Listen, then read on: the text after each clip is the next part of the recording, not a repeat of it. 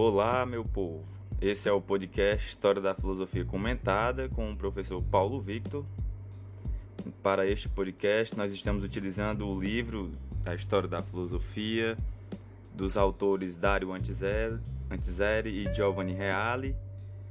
Bem, eu espero que quem esteja acompanhando esteja gostando deste podcast. É, neste momento, né, nós já vimos alguns episódios, esse é o 27 episódio, legal. E nós estamos aqui no meio da problemática ainda dos filósofos naturalistas, que é a primeira questão levantada pela filosofia sobre a natureza e a origem da natureza, da physis. E aí nós nos encontramos no momento dos filósofos é, pluralistas que tentam ali dar uma solução para os problemas levantados pela filosofia eleática, os filósofos eleatas.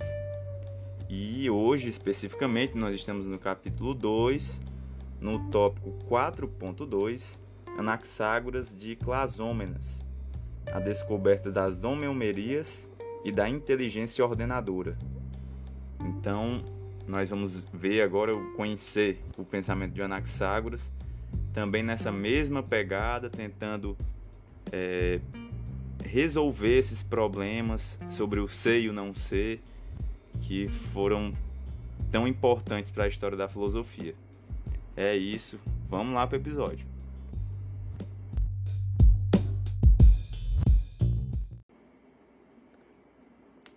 Anaxágoras prosseguia tentando resolver a grande dificuldade suscitada pela filosofia eleática. Nascido por volta de 500 a.C., em Clasômenas, e falecido em torno de 428 a.C., Anaxágoras viveu durante três décadas em Atenas. Provavelmente foi exatamente seu o mérito de ter introduzido o pensamento filosófico nessa cidade. Então, olha que interessante, talvez tenha sido Anaxágoras de, de Clasômenas, né? que tem introduzido o pensamento filosófico na cidade de Atenas, destinada a tornar-se a capital da filosofia antiga. Nós vamos ver isso um, um pouco mais à frente, estamos chegando. Ele escreveu um tratado sobre a natureza, do qual sobreviveram até hoje fragmentos significativos. Mais um filósofo naturalista que escreveu um tratado com o título Sobre a Natureza.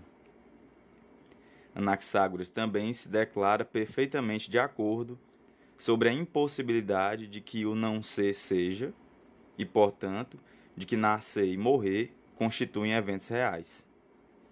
Então, essa problemática nós já vimos, percebam como ela é marcante, porque toda vez que surge um, um, um, uma questão assim tão relevante na filosofia, os autores posteriores tentam solucionar essa, esse novo paradoxo, esse novo essa nova problemática que surge à sua frente, né? essa nova questão. Então, escreve ele, vem uma citação, mas os gregos não consideraram corretamente o nascer e o morrer. Vocês devem se lembrar né, que não existia nem o nascer nem o morrer, já que não existia movimento em Parmênides, por exemplo. Continuo.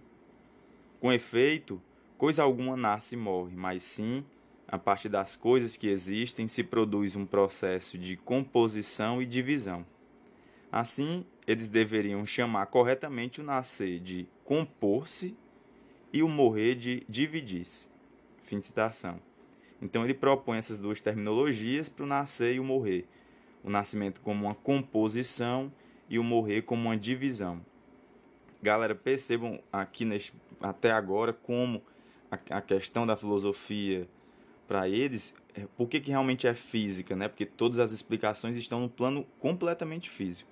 Isso é importante que vocês entendam. Porque nós, depois nós vamos ter umas viradas de, de pensamento. Essas coisas que existem, diz ele, né? as quais, compondo-se e decompondo-se, dão origem ao nascer e ao morrer de todas as coisas, não podem ser apenas as quatro raízes de Empédocles, que a gente acabou de ver. Então, para ele, não tem como somente essas quatro raízes que falou Empédocles, somente esses quatro elementos possam formar tudo que existe no universo. Com efeito, a água, a terra e o fogo estão bem longe de terem condições de explicar as inumeráveis qualidades que se manifestam nos fenômenos. Então, há uma diversidade tão grande de fenômenos que ele vai dizer o que é que o Anaxágoras está pensando. Anaxágoras de Clasômenas, aqui para a gente não se confundir. É que só isso não explica, somente esses quatro elementos não explica a diversidade de coisas que existem na natureza. As sementes, que, que ele chama, que em grego seria espermata, ou elementos dos quais derivam as coisas, deveriam ser tantas quantas são as inumeráveis quantidades das coisas, precisamente sementes com formas, cores e gostos de todo tipo, vale dizer, infinitamente variadas. Então percebam, é, não, não deveria se reduzir somente a quatro elementos, são tantas coisas com qualidades diferentes, com são sabores diferentes, cores diferentes, texturas diferentes. Quando ele fala em qualidade, está falando disso tudo. Que não tem como reduzir toda essa diversidade da natureza somente quatro elementos. Assim, essas sementes, que então já percebam como para ele, essas, essas sementes, né, espermata, são elas que dão origem a tudo que existe. Assim, essas sementes são originário qualitativo pensado eleaticamente, não apenas como incriado eterno, mas também como imutável. Nenhuma qualidade se transforma em outra, exatamente à medida que é originária. Então são elas que dão origem a tudo e elas sempre se mantêm aquilo que são, não podendo se transformar em outra coisa.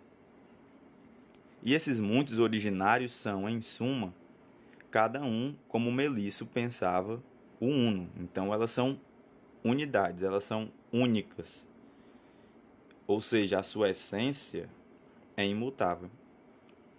Mas essas sementes não são apenas infinitas em número, tomadas em seu conjunto, infinitas qualidades, mas também infinitas quando tomadas cada uma separadamente, ou seja, são infinitas também em quantidade.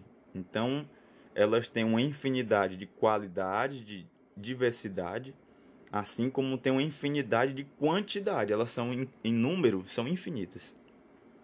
Não tem limites na grandeza, são inexauríveis, nem na pequenez, porque podem ser divididas ao infinito, sem que a divisão chegue a um limite, ou seja, sem que se chegue ao nada. Porque se eu divido até o nada, não posso, né? Dado que o nada não existe. Por que, que não existe aqui no pensamento deles? Porque é o não ser. E o não ser não é.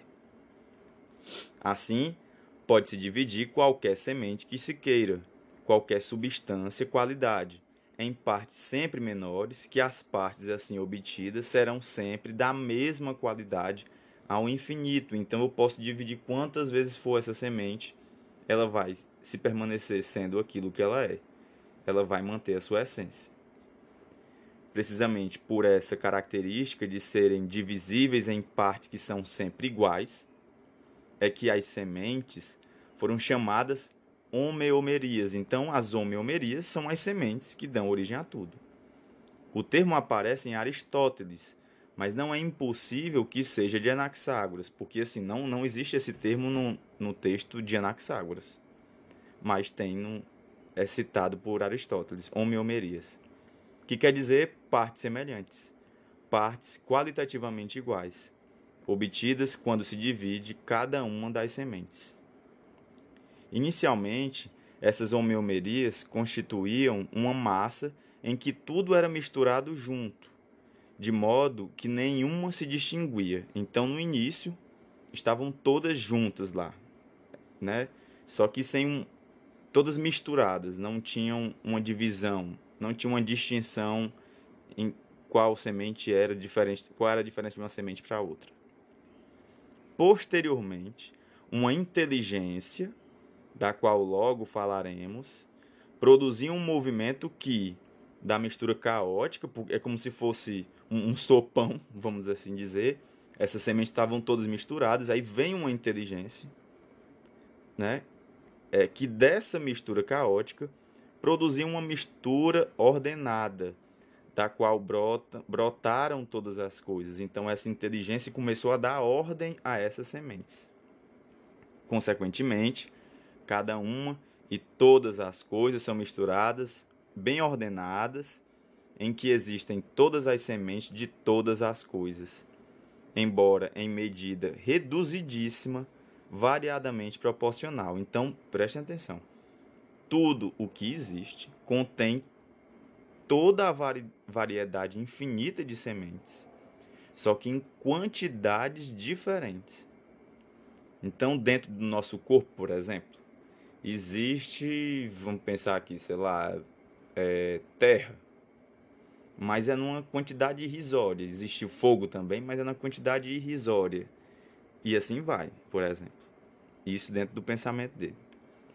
É a prevalência desta ou daquela semente que determina a diferença das coisas. Então, por que, que eu reconheço a madeira? Né? Porque, porque tem mais semente de madeira contida num, num objeto de madeira do que é, não sei algum outro, algum tipo de mineral que está bem em bem menor quantidade e assim vai por isso diz justamente Anaxágoras aí vem uma citação tudo está em tudo ou ainda outra citação em cada coisa a parte de cada coisa então em cada coisa que existe, existe semente de todos os elementos possíveis do universo contidos naquela coisinha singular, naquele objeto ali particular. Mas só que esses outros elementos estão em menor quantidade.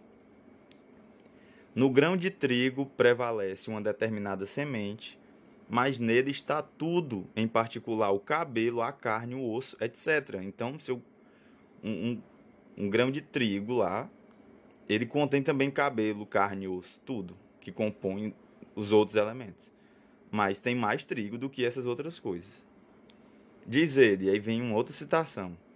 Efetivamente, como se poderia produzir cabelo daquilo que não é cabelo e carne daquilo que não é carne. Fim de citação. Assim, é por esse motivo que o pão, o trigo, depois de comido e assimilado, torna-se cabelo, carne e todo o resto. Porque no pão estão as sementes de tudo. Então, reparem qual é a preocupação dele. Por que, que eu como pão e as minhas unhas vão crescer? Por que, que eu como pão e o meu cabelo vai crescer? Ou seja, é porque deve estar contido lá no pão pedaços dos elementos que constituem o cabelo que constituem as unhas, os ossos e, e aí vai. Né? Essa é a questão. Ele queria entender como isso funcionava. Então, em cada coisa que existe, deve conter um pouco de todo o resto que existe no universo. Esse é um paradoxo que se explica perfeitamente, levando-se em conta a problemática eleática que Anaxágoras queria resolver. Qual é esse, o paradoxo que ele queria resolver? Vem a citação. A carne não pode nascer da não carne, nem o cabelo do não cabelo, enquanto o impede a interdição de Parmênides do não é. Era assim que o filósofo de Clasômenas tentava salvar a imobilidade tanto qualitativa como é, tanto quantitativa, desculpe, quanto qualitativa. Nada vem do nada, nem vai para o nada mas tudo está no ser desde sempre para sempre, mesmo a qualidade aparentemente mais insignificante, o pelo, o cabelo, etc. Então, como aquilo que é uma coisa não pode vir a não ser ou vir a ser outra coisa, então não tem como o cabelo virar o não cabelo, porque seria ilógico para ele. Então lá no, no pão já deve estar contido sementes do, que produzem cabelo. Essa era a problemática. Não tinha como o cabelo, que é cabelo, vir do não cabelo. Seria ilógico. Então não faria sentido isso. Daí essa solução encontrada por ele. Já dissemos que o movimento que faz nascer as coisas a partir da mistura caótica originária é realizado por uma inteligência divina. A gente falou isso um pouco antes. Eis como Anaxágoras a descreve em um fragmento que chegou até nós e que constitui um dos vértices do pensamento pré-socrático. E aí vem uma citação um pouco mais longa aqui, que é um fragmento um pouco maior, todas as coisas, todas as outras coisas têm parte de cada coisa. Mas a inteligência é ilimitada, independente e não misturada a alguma coisa, mas é só em si mesma. Com efeito, se ela não estivesse em si, mas misturada a alguma outra coisa, participaria de todas as coisas, estando misturada a alguma. De fato, em tudo se encontra parte de cada coisa, como já disse, e as coisas misturadas seriam um obstáculo para ela, de modo que não teria poder sobre alguma coisa, como tem estando só em si mesma. Com efeito, ela é a mais sutil e mais pura de todas as coisas, possui pleno conhecimento de tudo e tem imensa força. E todas as coisas que têm vida, as maiores, são todas dominadas pela inteligência. A inteligência deu impulso à rotação universal, de modo que desde o princípio se desse o movimento rotatório. Inicialmente, desde o pequeno iniciou o movimento de rotação, que se desenvolve em direção ao grande e se desenvolverá ainda mais e todas as coisas formadas por composição, as formadas por separação e as que se dividem, todas a inteligência reconheceu.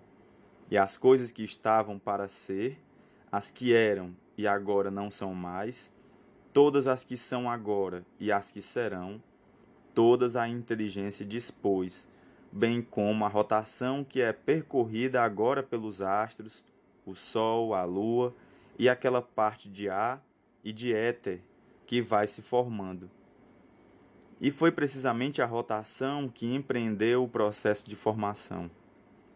E se forma por separação: o denso do ralo, o quente do frio, o luminoso do obscuro e o seco do úmido. E há muitas partes de muitos.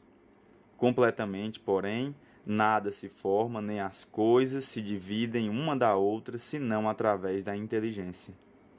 E a inteligência é toda ela semelhante, a maior e a menor. Mas, por outro lado, nada é semelhante a nada, mas toda coisa é e era constituída pelas coisas mais vistosas, das quais mais participa. Fim de citação.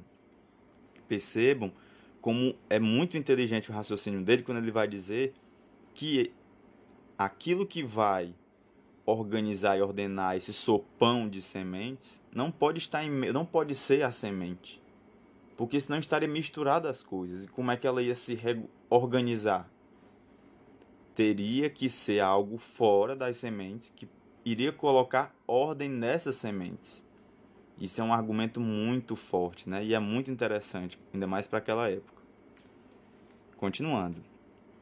O fragmento, muito conhecido e justamente celebrado, contém uma intuição verdadeiramente grandiosa, ou seja, a intuição de um princípio que é realidade infinita, separada de todo o resto, a mais sutil e mais pura das coisas, né? Isso aqui é uma citação igual a si mesma, inteligente e sábia.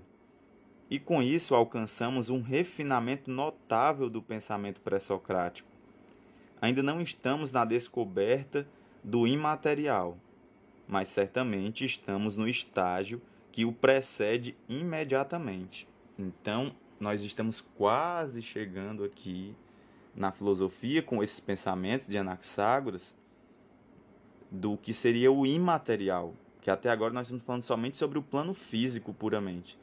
Mas a filosofia vai descobrir, e aí nós vamos ver isso junto, para quem permanecer escutando, que existe uma outra camada da realidade que está para além da materialidade pura e simplesmente, né, que é a metafísica. Vai demorar um tempinho para chegar, mas vamos chegar lá. Embora apreciado essa descoberta, Platão e Aristóteles lamentam o fato de que Anaxágoras não tenha utilizado a inteligência de modo sistemático, ou seja, organizado essas ideias em comunhão com outras camadas de ideias, né? mas somente quando não sabia sair da dificuldade e de que, frequentemente, tenha preferido continuar a explicar os fenômenos com os modelos usados pelos filósofos anteriores. Ele ainda estava completamente preso ao pensamento aqui dos naturalistas, né? não tinha conseguido sair ainda, se desvencilhar disso. Mas seria justamente o impacto da ideia de Anaxágoras que marcaria uma reviravolta decisiva no pensamento de Platão, que nos diz expressamente, pela boca de Sócrates, porque Platão não escrevia diretamente, ele escrevia através de personagens, então isso ele falou através da boca de Sócrates, que passou a trilhar um novo caminho da metafísica, ao mesmo tempo por solicitação e desilusão provocadas pela leitura do livro de Anaxágoras.